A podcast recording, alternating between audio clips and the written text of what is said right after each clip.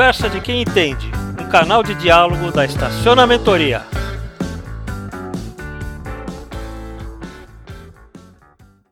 Bom dia, pessoal. Aurélio da Estacionamentoria para dar continuidade nos nossos podcasts. Uh, esse, esse, em especial, vai ser. Nós vamos falar sobre os desafios da liderança. Todos nós sabemos o momento em que nós estamos uh, vivendo, que já existe uma postura de líder diferenciada da anterior. Nós vamos passar por um processo de retomada, em que, de novamente, outros desafios que nunca enfrentamos serão nos, nos dados, e, finalmente, como é que vai ser liderar nesse novo normal. Para isso, a gente convidou o Marcelo Egeia, é, que é um grande é, consultor e amigo nosso. O Egeia é um psicólogo, trabalha já com consultoria há coisa de 20 anos, tendo mais de 30 anos na, atuando como Trabalha fortemente com liderança, performance pessoal e vendas e, logicamente, tudo isso amarrado a também ajudar as, as, as empresas no que diz respeito ao seu planejamento estratégico. Então, bem-vindo, Egeia, muito obrigado por aceitar o nosso convite. Nós estamos é, olhando um, um, um, mercado totalmente novo. O estacionamento, a área de parking, já vinha passando por um nível de exigência muito grande no que, no que, dizia, no que diz respeito à sua, à sua revisão, sua forma de trabalhar.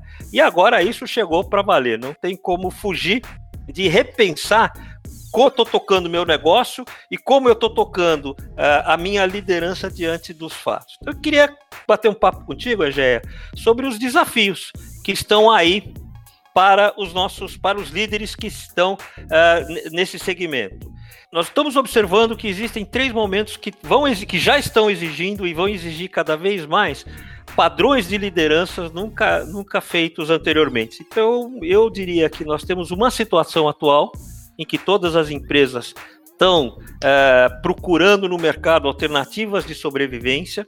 Nós vamos ter uma situação de retomada que, por todas as pesquisas e todas as conversas que a gente tem mantido com o segmento, ela vai ser relativamente gradativa e provavelmente muito lenta.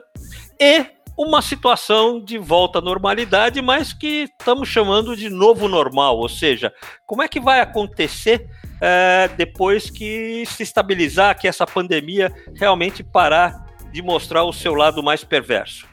Já eu gostaria de começar contigo, falando um pouquinho então deste momento, da, do momento de que vamos eu, eu classificaria como o momento da maioria das empresas, momento de sobrevivência delas. Quais são os desafios da liderança agora?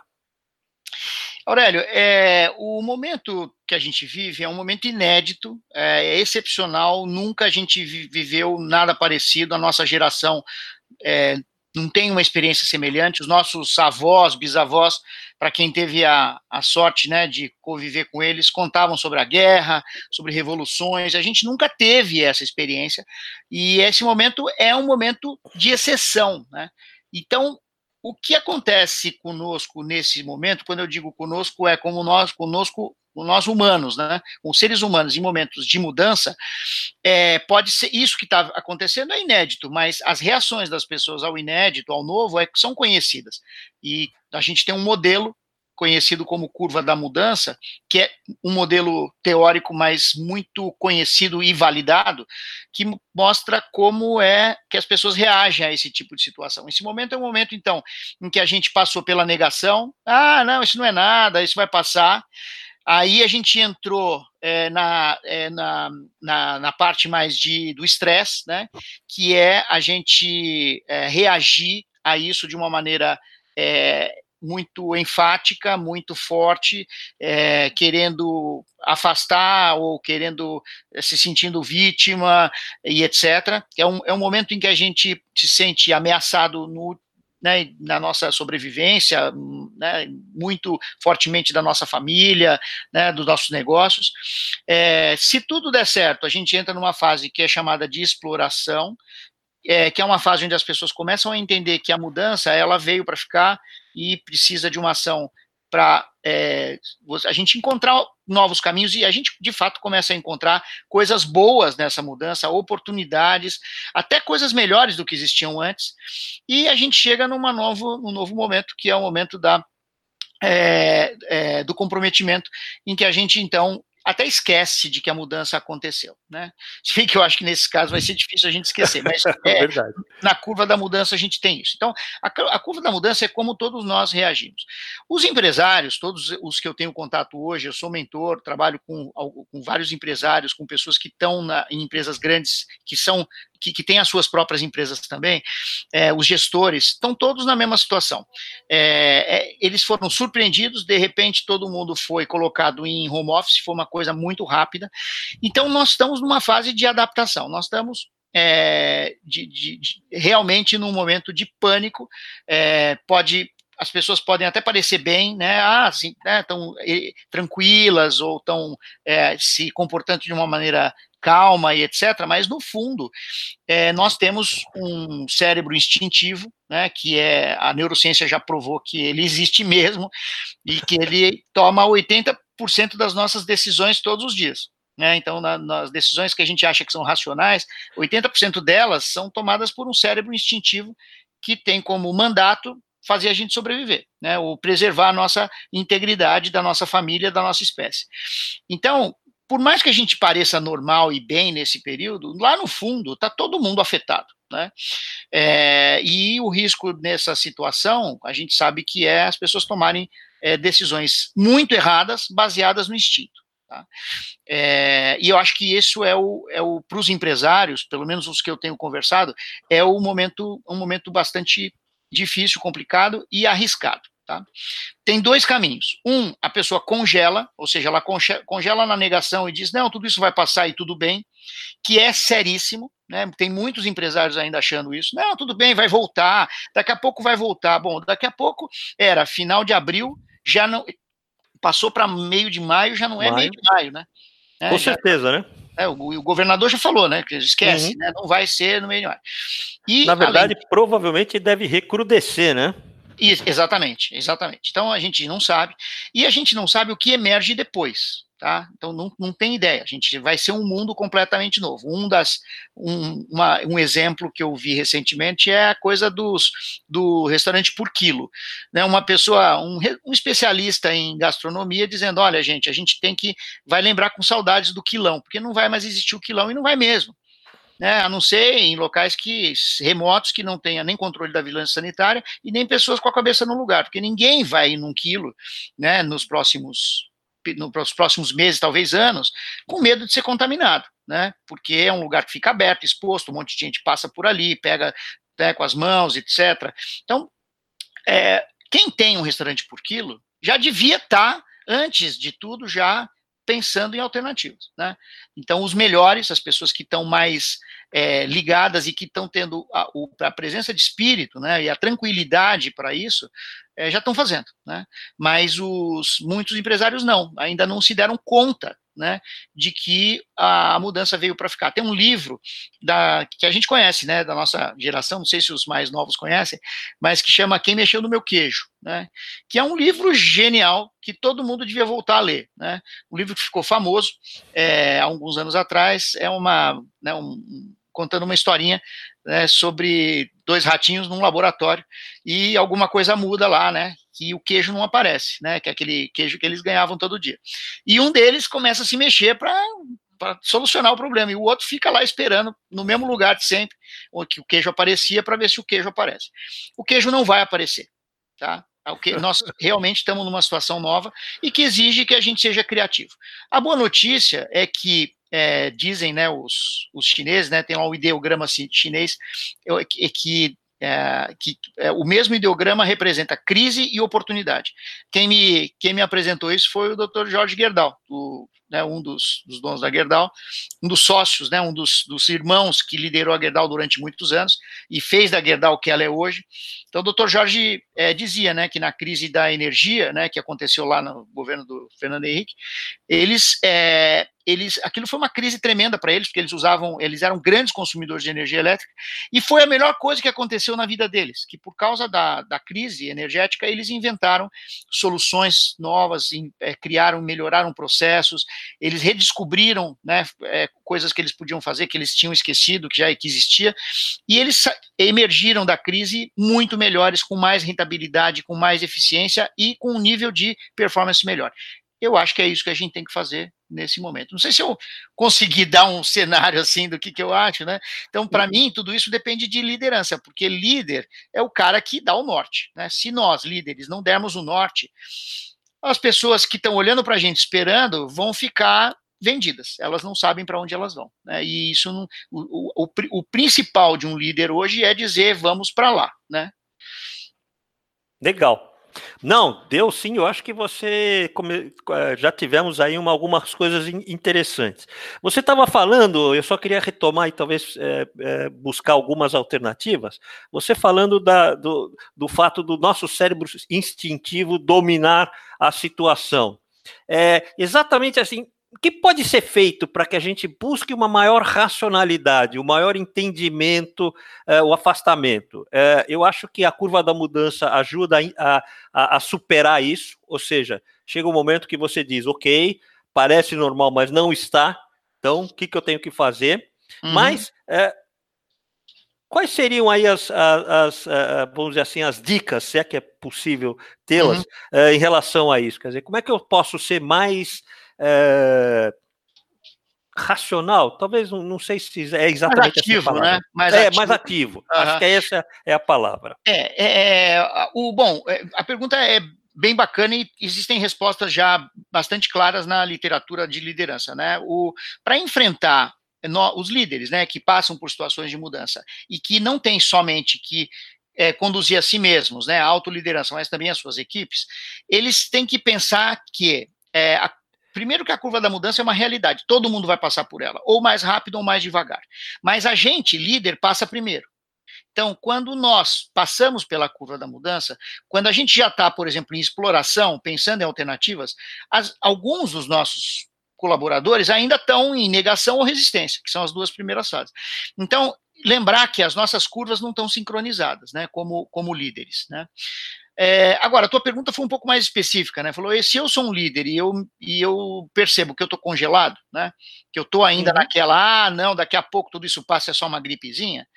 É, é tá né? Então, sem, é sem, terrível, sem, né? sem, mencionar nada, mas porque tem gente é, que ainda não. fala isso, né?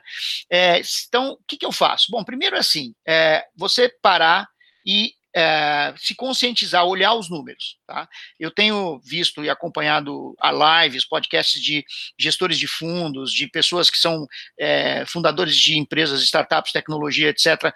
E é, tem um que deu uma palestra recentemente, ele falou: ó, nós dividimos isso aqui nos, da, da seguinte forma: o primeiro momento é fazer caixa, ou seja, cuidar do caixa. Por quê? É, porque caixa, sem caixa a gente não sobrevive. Né?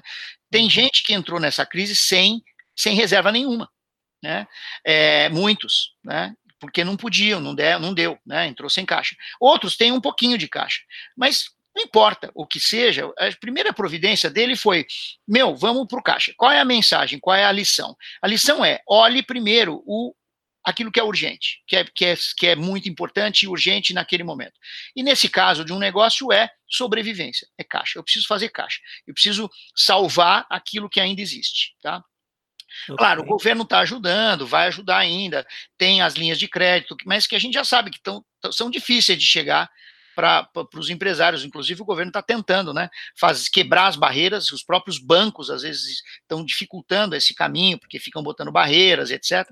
Nos, fora do Brasil, em vários países, por exemplo, eu tenho recebido mensagens, etc., já estão dando garantia de 100%. Os governos já estão garantindo para os bancos 100% de garantia do dinheiro que foi emprestado, que aqui no Brasil ainda não, não é assim. Tá? Mas tem países que já estão fazendo assim. Mas, de qualquer forma, cuidar do caixa. Então, primeiro, cuidar do dia a dia. Assim, olha, vamos, vamos resolver o problema do caixa e equacionar. Vamos supor que a gente fique, e vamos exagerar, e isso é um exercício é muito válido para momentos como esse. Vamos exagerar, vamos supor que a gente vai ficar assim cinco meses. Cinco meses, nesse estado que nós estamos hoje, tá? Como é que fica o meu caixa? Quais são as minhas fontes de receita? Quais são as minhas despesas? é, onde eu posso é, economizar, é, onde eu posso melhorar, tornar mais eficiente e fazer o mais rápido possível. Tá? Por quê? Porque é, tem uma, uma frase antiga que eu gosto que é: em casa que não tem pão, todo mundo briga e ninguém tem razão certo? E, certo, é uma frase dos antigos. Então, eu acho que é isso. Então, a gente tem que cuidar do caixa. Caixa, zero. Dia zero, ponto zero, caixa. Como é que está o caixa? Como é que estão as minhas despesas? Eu tenho que equacionar isso. E tornar o meu negócio é, o mais enxuto possível, o mais leve possível nesse momento, tá? Passado esse momento, a segunda questão é, eu preciso olhar é, alternativas e ter ideias é, dificilmente a gente consegue fazer isso sem olhar e conversar com outras pessoas. Então, uma coisa saudável é se abrir, conversar com gente. Tá? É, por mais angustiante que isso seja, converse com gente, pergunta o que, que eles estão fazendo, como é que eles estão lidando, que alternativas eles estão vendo. E é, dentro disso existe a questão de ser inovador, né? E ser inovador as, a gente que lida com esse assunto todo dia, né, cursos de inovação, programas de inovação, etc., sabe que a inovação tem a ver com uma parte a gente é, é, olhar aquilo que a gente nunca olha, ir em fóruns que a gente nunca vai, conversar com gente que a gente nunca conversou. Né? Para quê? Para realmente ser exposto a ideias novas. Porque se a gente ficar naquele grupinho que a gente sempre conhece, né? As grandes ideias, as grandes inovações são inter é, é, elas, elas, elas têm, elas vêm de, de áreas diferentes, né? É, e a inovação ela não, não nasce dentro de uma área só, ela vem com estímulos uhum. de áreas diferentes. Então, quanto mais eu posso abrir minha cabeça, melhor, né? Então, aqui quando você falou, ah, vamos fazer entrevista e tal para para estacionamentoria e tal, eu já comecei a pensar, bom, se eu fosse o dono do estacionamento, o que, que eu estaria pensando em fazer? E você me, me disse, né, que muita gente já vem pensando em transformar o seu espaço em coisas que sejam mais é, que sejam possíveis, né? E que tenham mais chance nessa nesse novo normal, né? Que vai surgir do outro lado. Né?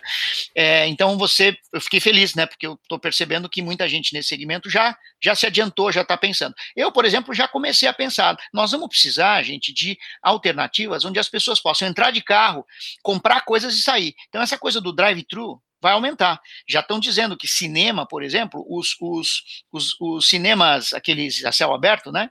É, uhum. Que eu não me lembro como é que chamava, né? Os drive-ins, né? Drive-in. É, já vão aumentar. Então, o drive-in, que era uma coisa é, que era considerada, né, pra, só para o pessoal namorar que não podia comprar, entrar num motel, né? O drive-in vai voltar no, no, na, como ele era antes, como a gente vê em filmes americanos, etc. Né? Eu uhum. mesmo lembro de ir no drive-in com meu pai e com a minha mãe, né? Ou seja, de ir pedir o lanche, o cara vem lá e põe o lanche no, na janelinha do carro, assiste o, o filme, né? Ali num, numa, num telão em céu aberto. Por quê? Porque, cara, isso vai ser a tendência. As pessoas não vão mais ter tranquilidade para ficar num lugar fechado, abafado durante muito tempo esquece, pelo menos num primeiro momento.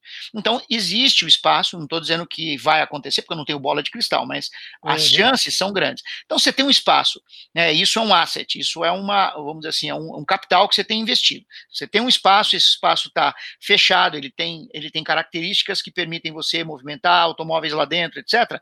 Comece a pensar como você vai usar esse espaço de um jeito diferente do que simplesmente estacionar carros. Tá? Ah, mas continuarão existindo estacionamentos em lugares? Sim, mas as, as empresas, eu já tenho estudos aqui comigo, de empresas que já estão propondo que o home office vai ser definitivo.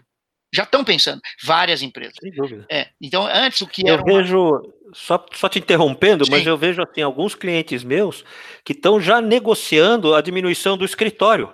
Sim. É, o espaço físico dele. Falou, oh, eu tinha três salas, não, eu vou precisar de uma só porque é, é um absurdo o tempo que se perde para de locomoção para aqui, para quando eu posso fazer isso de, de casa. É, e outra, existem, já, já existiam né, estudos de que o home office melhora a performance, melhora o desempenho das pessoas. É, só o que existia era uma barreira cultural, né? De que, ah, não, mas se a gente vai fazer isso junto, olhando nos olhos, ah, cara, você pode olhar nos olhos por uma câmera. Né? Então, assim, é lógico, sim, né? então tudo está tá mudando. Então já existem esses estudos, então a movimentação das pessoas vai mudar. Alguns lugares, alguns locais continuarão com demanda de estacionamento? Acho que sim, sem dúvida sim, porque pessoas ainda usam carros, etc. Agora, vamos lá, vamos ser sinceros, né? A quantidade de, de pessoas que estão comprando carro já diminuiu, certo? Já, já diminuiu. Há muitos anos que uhum. vem caindo pessoas que aderi, é, aderiram aos aplicativos, a transporte coletivo, etc. É, ah, mas, puxa, com, agora com a pandemia vão, não vão querer usar com transporte coletivo, talvez queiram comprar carro. Também é verdade. Tá? Também isso é uma tendência que a gente tem que colocar na balança. Agora, o que, que vinha acontecendo é pessoas com menos carros, as pessoas não querem circular, estão circulando menos com seus automóveis, então está na hora da gente pensar diferente. E por último, acho que é uma, uma coisa que vale a pena a gente ressaltar, é a gente ter tranquilidade para errar. É, não, existe, não existe inovação sem erro, sem falha, sem tentativa e erro. Tá? É, então, para aqueles que têm um negócio, querem inovar, lembrar que precisa reservar um, um pedaço da grana, do patrimônio, para erro. Tá? Isso para qualquer tipo, qualquer grau de inovação, de iniciativa que a gente queira ter. Por quê? Porque nem tudo vai dar certo, nem tudo vai dar certo de primeira, nem tudo vai ser com o nível de, de performance que eu gostaria. Mas é melhor se mexer do que não fazer nada. Tá? Uhum. Uma coisa que eu gostaria só de, de dar uma amarrada boa aí é com relação ao que, que eu percebi, é quando eu falei de volta de, de uma postura mais racional, e você começou a falar de inovação, eles têm uma mesma lógica de construção. Ou seja, tanto para eu ser mais racional como para ser inovador, informação confiável é importante. Conversa é, é, com pessoas diferentes e pessoas é, tanto dentro do segmento como fora é, é fundamental. A estruturação de cenários futuros, otimistas, prováveis, pessimistas, também, ou seja, o que, que eu posso acontecer? E essa uhum. última dica, que para nós brasileiros é muito complicado, que é a convivência com o erro. Né? Isso. Né? Quer dizer, a coisa de. É, faz parte do processo, não é feio, é. né? Não, não, ao contrário, os, nas startups a gente é, convive com o erro, ou seja, é, é, é, eles consideram isso um elemento normal dentro do processo de desenvolvimento de um negócio. Erro significa que a gente descobriu algo diferente, então é bom. É assim que eles entendem. É, uhum. O próprio Jeff Bezos diz assim: bom, vamos errar, mas vamos errar rápido. Né? Ele, ele é uma das da, dos mantras dele é esse, né? A gente aqui todo mundo é, é, pode errar. Vamos, vamos errar rápido. Vamos errar e, e, vamos corrigir rápido. Quanto mais rápido a gente erra, mais rápido a gente corrige. Uhum. Esse é um princípio, né, nas startups, mas que nós que temos cabeça, talvez, né, de outra geração, etc., às vezes temos dificuldade de entender. A garotada não, os jovens que, ou os empreendedores, quando eu digo garotada, tem muito empreendedor mature, né? Também. Uhum. Mas assim, é, eu acho que a gente tem que, tem que se abrir para essa realidade. Né? E para isso a gente precisa, o elemento que eu falei que eu queria acrescentar, é, Aurélio, que a gente tem trabalhado muito, nós temos oferecido para as empresas é, projetos de, de apoio às pessoas que estão em home office, é, que, mas um apoio emocional. A gente tem feito webinars com as pessoas para ensinar as pessoas a controlar as emoções, controlar o estresse, controlar a ansiedade, né? Que é um, elemento muito prejudicial para a saúde. A gente sabe que prejudica, mata.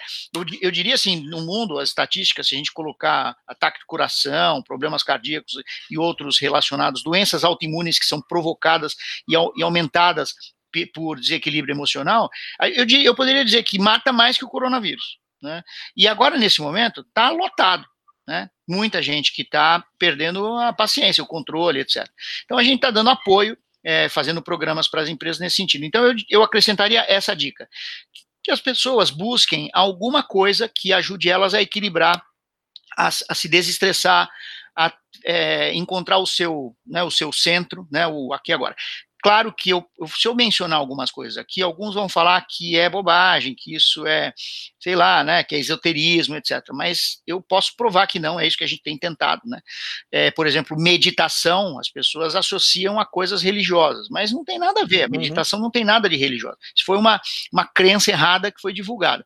A meditação, entre as práticas para passar por esse período, eu diria que é central. Se a gente não, não souber acalmar nossa mente, e é para isso que a meditação serve, é para acalmar a mente, para a gente treinar a mente, para encont encontrar equilíbrio, vai ser muito mais difícil passar por isso. E mais, quando a gente acalma a mente, a gente é mais criativo, a gente é mais produtivo, a gente se relaciona melhor, é, tem vários é, efeitos positivos. Então, era esse o elemento que eu queria acrescentar. Ah, legal, legal. Inclusive, esse é um componente da liderança, né? Quer dizer, às vezes, esse o líder tem que pensar que, um, ele é modelado e, portanto, se ele está tranquilo, ele transmite essa tranquilidade para a equipe e de perceber essas movimentações, essas ansiedades e ter, administrar junto com a equipe, para que todos possam passar uh, de forma mais tranquila.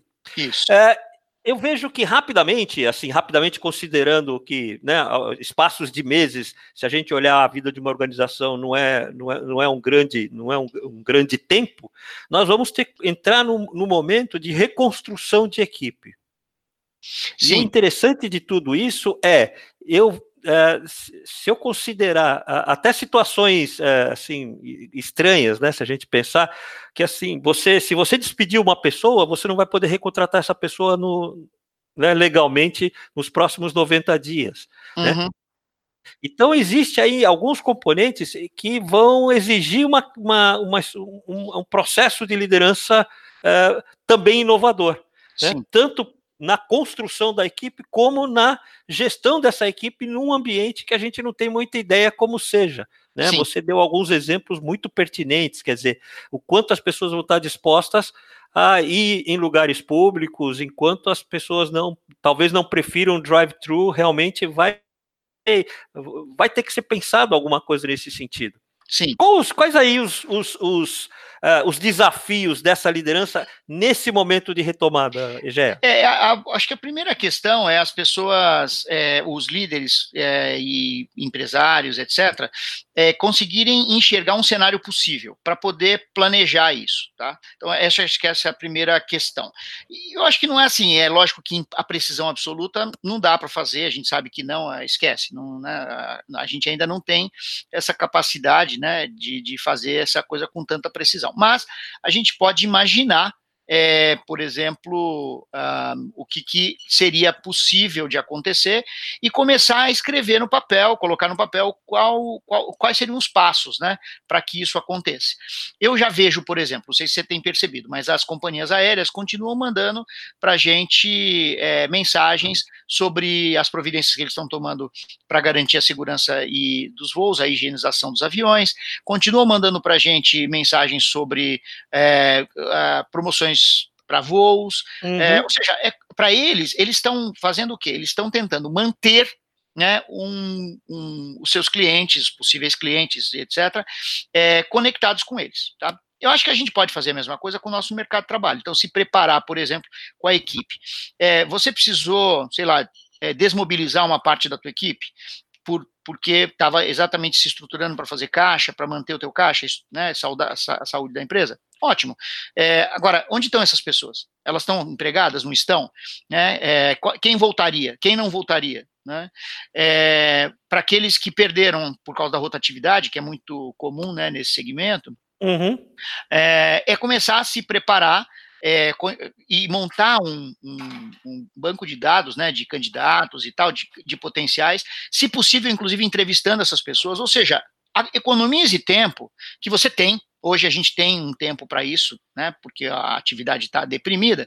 Então a gente pode, por exemplo, conhecer gente, conversar com gente, fazer networking, ou seja, criar um banco de dados de possíveis candidatos, já vai estruturando isso.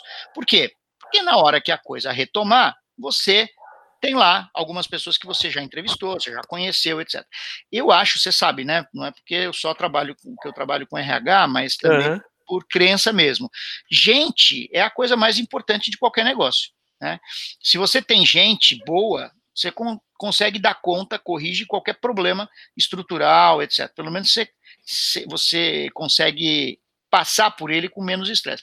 Agora, se tem gente ruim, já é mais difícil de você fazer. Então, nós vamos precisar de gente boa, gente flexível, né, exatamente por isso. Né? Quem são as pessoas que eu vou trazer? É um cara que tenha versatilidade, que seja versátil, que possa fazer várias coisas ao mesmo tempo. Os restaurantes, por exemplo, já há algum tempo, né, já vinham fazendo, só para dar um exemplo, eles já vinham contratando garçons, é, mas que tinham, é, que eles que tivessem mais habilidade para usar as maquinetas de cobrança, etc., porque eles eliminaram os caixas. Isso já vem acontecendo, né? Uhum. Assim como acontece, sei lá, em, em, lanchonetes, etc., que a pessoa vai lá, cobra e já te atende, né? Mas os restaurantes não faziam isso, mas alguns já começaram a fazer, e inclusive restaurantes de mais alto nível, não só os mais, né, mais populares. Então, é isso, é buscar gente mais versátil, antecipar entrevistas, planejar e começar a pensar em possíveis cenários, hipóteses, tudo isso a gente pode fazer agora né? É, e principalmente é, imaginar, começar a criar cenários diferentes com alternativas de negócio diferentes, etc. Vai ter, eu, eu assim, eu tenho absoluta certeza que vai aumentar, por exemplo, o número de, é, de, de postos de delivery então, é, já existiam alguns, mas vão ser, vão ser aumentados. Então, eu não posso ir no supermercado, o supermercado, sei lá, não tem sistema de delivery ou demora para entregar, mas ele tem postos de, de retirada. Os nossos, os nossos é, é, estacionamentos podem virar postos de retirada, de delivery, etc., de vários serviços, é, por, se você estiver bem posicionado, né, ele pode uhum. servir para isso. A pergunta é: seu pessoal sabe fazer isso? Eles, sabe, eles saberiam operar, por exemplo, é, os sistemas né, online de, de entrega, né, que vão fazer a conexão entre você e o teu parceiro, né, que está pedindo a entrega. É, então, é, essas são perguntas que, que eu acho que você devia fazer, que eles deviam fazer para uhum. planejar a equipe, né? E por último, eu diria, pense que você, né, é, se você é dono de um negócio, é, você vai precisar de pessoas que tenham cabeça de líder cabeça de gestão, cabeça de dono, né? Então, é, esquece essa coisa do, ah, vou contratar um mais barato, porque é, é, é só para é só para manobrar. Não, tem que ter cabeça de, uma, uma cabeça de atender clientes, de ser mais gentil, porque o grau de sofisticação do serviço vai aumentar. Não sei se eu respondi a tua pergunta, Aurélio, mas... Não, respondeu sim, Inclusive, eu queria é, só complementar. Eu acho que essa, quando você fala de gente, eu acho que é fundamental essa preocupação. Ou seja, a, a, a coisa mais perigosa que um líder pode fazer hoje é ficar esperando para ver o que vai fazer depois. É. E, então, buscar contato, manter a atenção, manter a proximidade com aqueles que você reconhece que são bons profissionais, eu acho que é fundamental. E repensar seriamente o perfil de pessoas que você vai querer. Então, quando você é. fala de gente boa, quer dizer, o que, que é o que, que foi gente boa no passado e o que, que é gente boa no futuro? Talvez a Sim. gente boa do passado era aquele cumpridor de ordem, mas é, será que é isso que eu vou precisar? Né? Exatamente. tem é. aí um, um, um, pensar que é, que, é, é, que é muito forte. E desenhar cenários. Né? Quanto mais alternativas, se você só tem um cenário possível, é, se, ele não, se ele não funcionar, você está ferrado, né? Sim. Agora, se você tem vários, você consegue melhorar isso. Sim. Eu tenho o, na minha família, né, o Zegea, né, da, do interior, né, quando é uma família de espanhóis, né, e uhum. ele, quando se estabeleceram em Garça, né, que é a nossa cidade natal, né, a nossa cidade de origem, é, vieram da Espanha e foram para lá. Alguns ficaram em Pirajuí, Botucatu, então se espalharam ali na região e alguns foram para Garça, que é a, o ramo da família a qual eu pertenço. O meu bisavô tinha um posto de gasolina é, e ele e os, os, filhos e os sobrinhos, etc., é, todos trabalhavam no posto né, de gasolina do Egea, uhum. né, que ficava lá, era, foi um dos primeiros da cidade. Então, quem trabalhava lá fazia de tudo, fazia mecânica, fazia troca de óleo, fazia, fazia lavagem, fazia abastecimento, é, tinha, é, por exemplo, servi alguns serviços, né, de reposição de peças, assim, então eles faziam de tudo, tinha uma lojinha e tal, e ao lado do posto tinha um hotel, né, é, tinha também uma empresa de transporte, né, porque na região fazia. Então, é assim, era um, era um, um super empreendimento, baseado em um único que era o posto. Mas as pessoas que trabalhavam lá podiam ser solicitadas a mudar de posto a qualquer momento, porque era meia dúzia só, né? E, e, a, e a ocupação era muita, então eles faziam de tudo lá. Né? Então, meu avô contava né, que tem até um primo nosso, né, o primo Chico, né, o primo dele, né, do meu avô, que é, ficava no posto o tempo inteiro, até nos dias de folga, né, levantava mais cedo no, nos dias de folga e aparecia lá no posto, né, e perguntava para ele, mas, ô Chico, pô, está de folga hoje, por que, que tão cedo aqui, né? Por que, que você levantou tão cedo? Para ficar mais tempo sem fazer nada. Mas ele fazia nada lá no posto e acabava uhum. ajudando, né? Porque estava lá. Né? Claro tem uma coisa assim de, né, da gente buscar gente boa com cabeça é, de, de dono, de, né? de atendimento, né? Que é fundamental, né? Que, porque a gente caminhando para um cenário onde a gente vai fazer parcerias com outras empresas, é, vai compor, né? Para ter um negócio onde a gente possa também é, surfar, né? No, uhum. Na demanda de algum outro negócio é, que está ali na redondeza, etc., a gente vai precisar de pessoas mais espertas, com, uma, com mais capacidades, com mais talento, com mais disposição para operar né, os sistemas computacionais, né, online e tal, com os parceiros, e também de atendimento ao público. É assim que eu imagino, né, hum. é, nessa, nessa retomada, porque vai acontecer, né, sem dúvida nenhuma, a gente vai precisar reorganizar as cidades e os o tráfego e tudo. Eu queria aproveitar, uh, eu estava aqui matutando, uh, eu acho que tem um, um componente e, e, que eu percebi que eu tive uma certa dificuldade, inclusive, que tem a ver com gestão de tempo. Uhum. É, eu percebo, por exemplo, que embora é, a sensação que eu tinha no começo do home office, que é o que eu estaria mais tranquilo, eu na verdade fiquei mais é, fiquei ocupado, né? Ocupado, né? Então, o que, que aconteceu, né? Não, não aumentou o volume de trabalho, mas é um jeito de fazer as coisas. Quer dizer, eu acho que é um repensar nesse sentido também, né? Quer dizer, de você é. olhar como é que você está organizando, uhum. o que você vai fazer a respeito. Não, então, é bem, você, bem colocada essa pergunta, é interessante, porque é, logo que começou esse negócio do home office, uma jornalista, a Joyce Moisés, é, me, que já várias vezes me chamou para entrevista, pediu uma entrevista para a Tribuna de Santos exatamente sobre home office, ou seja, o tema era home office é de casa que se trabalha hoje. E essa, esse, essa matéria é, foi um super sucesso. Eu acabei até, por causa dela, a gente acabou até gerando oportunidades para a gente de projetos. É, porque lá eu trato, entre outras coisas, da questão da gestão do tempo. O que eu falei para ela é assim: bom, primeiro, assim, que quando a gente vai para o home office, as pessoas vão com o home office com uma ideia do home office antigo. Né? Que é aquele uhum. que a uhum. gente fazia, que era uma vez por semana, uma vez a cada 15 dias. Você chegava em casa, tinha lá, é, as crianças estavam na escola, né? E se não estavam na escola, às vezes tinha uma pessoa que ajuda, que cuida das crianças, ou alguém que ajuda na casa, né? Que, que vem, né? Uma, um auxiliar que venha para ajudar na casa, na limpeza. É, tem a tua esposa não está lá, ou seu marido não está lá, está no é, tá trabalhando, tá fora, né? É, ou seja, você, essa era a situação no home office. O home office que a gente tem hoje é todo mundo junto ao mesmo tempo. Né, agora, Verdade. e assim, você não tem ajuda dos avós, você não tem auxiliar, é, você está disputando o Wi-Fi e a mesa, é, a melhor mesa com a melhor luz, com as outras pessoas que trabalham, né? É, e todas as tarefas da casa estão sob a nossa, é, é, a nossa responsabilidade, né? Então, é por isso que tem daí, primeiro já começa uma questão aí, né? Nós temos menos tempo para fazer as coisas que a gente tinha que fazer. A gente melhorou porque não tem deslocamento. Então, muita gente tem adorado, né, o home office por causa disso. Não, puxa, eu não gasto uma hora para ir, para voltar. Então, é, quando é só uma hora, né? Às vezes é muito é. mais. Então, assim, o, o deslocamento é, a gente ganhou, pode dormir mais, descansar mais ou aproveitar para trabalhar. Então, tem isso. Agora, tem um elemento que também tem a ver com neurociência que as pessoas estão perdendo é, nós, nós estamos nós tendo que aprender a fazer coisas novas, porque o cérebro ele produz, ele automatiza algumas funções para ser mais eficiente. Isso é uma, uma função do cérebro, né? Ele, ele pega uhum. aquelas tarefas que a gente que rotineiras e ele automatiza, né? Algum um, um neurocientista que chama isso de programas zumbis. Ele faz sem você perceber. Então, muitas das tarefas que a gente está fazendo hoje é essa que nós estamos fazendo aqui agora. Eu estou olhando para um computador falando para dois avatares, né? Aqui eu não, eu não estou vendo, porque não, né, câmera, a câmera não está tá desligada. Uhum. Mas estou falando com o computador. Eu passo o dia fazendo isso hoje.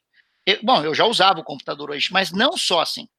Né? E quando eu estou aqui falando com você desse jeito, é, a, minha cabeça não está agindo da mesma forma como ela agia antes em reuniões quando eu participava de reuniões com pessoas ao vivo e etc., a, o meu cérebro estava preparado para capturar alguns sinais, alguns elementos, porque ele faz isso por natureza, para proteger a gente. Agora não. Né? Então, o número de pequenas tarefas, subtarefas que não estão automatizadas e que eu estou tendo que, a gente está tendo que desempenhar hoje é enorme, mas a gente não, não percebe. porque isso para nós passa desapercebido. Então dá uma canseira. Coisas que são simples, né? Que antigamente a gente fazia de um jeito, a gente passou para o modo online e acha, ah, é a mesma tarefa. Não é a mesma tarefa. Ela exige habilidades diferentes, percepções diferentes, etc. Então tem uma curva de aprendizado que o cérebro está fazendo. Tá? Então tem isso e tem um, um outro elemento que é você não sair do lugar, você está no mesmo lugar ao mesmo tempo, então você vê mais coisas para fazer, né? Você está lá, tem gente que está começando a trabalhar às sete horas da manhã, está terminando às nove da noite, direto. Né? As empresas estão tão preocupadíssimas com isso, já estão impondo limites de horário e tal, porque as pessoas extrapolam. Mas por quê? Porque no meio do dia ela teve que parar para fazer almoço, aí tem que lavar a louça, aí tem que cuidar das crianças, aí tem que ver a escola da, das crianças. Então, tem um montão de coisas para fazer. Então, eu acho sim que a gestão do tempo é uma disciplina para qualquer momento, não é só do, na época da pandemia. É, o que aconteceu é que as nossas, vamos dizer assim, os nossos modelos, as nossas referências de trabalho, é, padrões mudaram. Então, isso exige novas estratégias de gestão do tempo. Mas o conceito, os conceitos que dão a base da gestão do tempo continuam sendo os mesmos. Primeiro, escolha o teu foco é, prioridades. É a regra 80-20 do Pareto. Né? Só 20% das coisas que você tem para fazer num dia são realmente importantes, ou seja, elas vão representar a maior parte do teu resultado. 20% da, das atividades responde por 80% dos resultados. Isso é um princípio que está na gestão do tempo, vale para agora ou para a nossa época de escritório ou que virá no futuro. Não importa, continua igual. Uhum. Dois, é, focar suas atividades, seu tempo, na, primeiro naquilo que é importante e urgente. Ou seja, importante porque afeta muito o teu resultado e urgente porque não tem, não dá para fazer depois, tem que fazer agora. E a hora que terminar esse, você tem que focar naquilo que é importante e não naquilo que é urgente. Porque esse é o pior erro, né? A gente termina o que é importante e urgente, porque, aí você faz primeiro porque está gritando, você tem que fazer. Aí quando termina, o que, que você faz? Você se deixa levar pelas urgências, que são pressões de tempo. Né, que, por exemplo, o telefone que toca, uma mensagem que chega, um, um post que, que saiu no, novo no, no, no, no Twitter ou no Instagram, aí você vai perder tempo olhando coisas que não têm importância. Então, esse, para mim, é o ponto crítico da gestão do tempo. Neste momento, a gente tem muita coisa importante para fazer, mas a gente está se deixando levar, por exemplo, para ler notícia, para ler o, o, o, Facebook, né? Porque a gente está amedrontado, a gente vai lá para ver se tem novidades. É errado. Nós temos que olhar, pensar que existem coisas importantes para fazer nesse momento. Eu, eu, mencionei várias aqui, a gente, né, aqui nessa conversa, né? uhum. né? Então, é, buscar alternativas, pensar, planejar, entrevistar gente, né? começar a conversar com gente nova, tudo coisa importante que a gente tem que fazer, né? É, que tem que vir antes daquilo que é simplesmente urgente, né? Porque o importante que a gente não faz, lá na frente cobra uma conta bem alta. Tá? Então, é. Esse é, essa é a base da gestão do tempo, né, que é a matriz importante e urgente, e principalmente a gente estabelecer focos, prioridades. Né? Qual é a minha prioridade agora? Né? Então, se eu fiz isso, é uma bússola, né? Dizem até né, que para a gestão do tempo a gente não tem que usar um relógio, tem que usar a bússola, que a bússola mostra o norte, né? Então, uhum. gestão do tempo é isso, é mostrar o norte, para onde eu vou. E, e para os líderes que estão aqui, né? Eu sei que esse é um é um podcast para líderes, é, lembrar que a, os, os, colab os, colaboradores, né, eles olham para a gente como, a, e querendo encontrar a bússola, né, para eles, a bússola é o líder, né, ele é que vai dizer é para lá, né, a palavra líder vem de uma raiz do alemão é, que significavam pessoas que, que, que eram condutores, né? Eles levavam as pessoas a, através de trilhas, né? É, entre um lugarejo e outro, né? Pra, é, porque esses caminhos normalmente eram perigosos. Então as pessoas colocavam as vidas delas na mão do líder, nas mãos da, do líder, porque elas confiavam nele, né? Ou nela, para fazer essa essa trilha, né? Porque é, eram pessoas que já tinham demonstrado principalmente porque estavam vivos, né, não tinham morrido ainda. Já né, tinham então, percorrido, né? É, então eles colocavam a vida delas na mão dos líderes, né, para que eles conduzissem elas através dos caminhos. E vem daí então a palavra líder, é aquele que lidera, aquele que conduz, né? Então nós o que as pessoas precisam hoje é disso, elas precisam de uma luz, elas precisam de uma condução, é, e mesmo que realmente existam incertezas, é, a gente, como líder, tem que, sempre que possível, olhar aquilo que a gente pode ver de certeza. Dizer, quais são as certezas que a gente tem? Né? Quais são uhum. os caminhos sólidos, quais são as possibilidades agora? Mesmo que não seja um período longo de tempo, mas qualquer certeza que eu possa dar, que eu possa indicar para as pessoas, é por aqui, é, vai tranquilizá-las e vai fazer com que elas se sintam melhor. Essa é a principal, eu acho, tarefa, se a gente for falar do ponto de vista, vamos dizer assim, da, do, do sentido da liderança, é o principal que um líder tem que fazer. Né? É dar o norte para a turma, né? Dar é o norte, exatamente. Muito bom, Egéia.